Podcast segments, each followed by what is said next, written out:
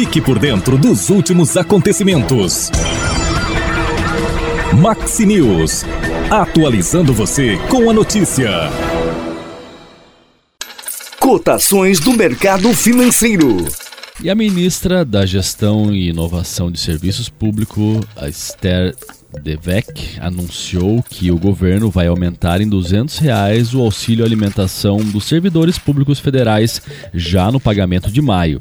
Esther afirmou ainda que a expectativa é de que o reajuste salarial seja aprovado ainda nesse mês sobre a concessão do reajuste salarial linear aos servidores federais, a ministra explicou que é preciso que o Congresso Nacional aprove uma adequação de rúbricas na lei é, rubricas né, na lei orçamentária de 2023. O presidente Lula enviou ao parlamento projetos de lei com a alteração no final de março. Assim que for aprovado, o governo pode encaminhar o reajuste dos servidores.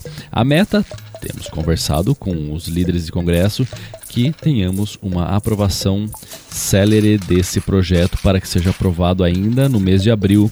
O reajuste dos servidores passa a valer a partir de maio, afirmou Esther em entrevista ao programa A Voz do Brasil. Resumindo, haverá reajuste para servidores públicos federais. E o Bolsa Família, programa de transferência de renda que bateu o recorde de repasse no mês de março, começa os pagamentos de abril nessa semana. Mais de 21, 21 milhões né, de famílias vão receber ajuda de 600 reais. O recorde foi motivado pelo ingresso de quase 700 mil novos beneficiários e o repasse adicional de 150 reais por criança de 0 a 6 anos.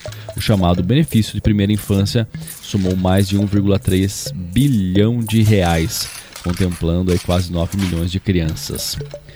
É, os pagamentos começam na sexta-feira, dia 14 de abril, para quem tem o NIS final 1. E já na sequência, né? Na segunda-feira, dia 17, final 2, terça, final 3 e aí por diante. Nesse momento, o dólar comercial está cotado a R$ 5,06, o euro R$ 5,51.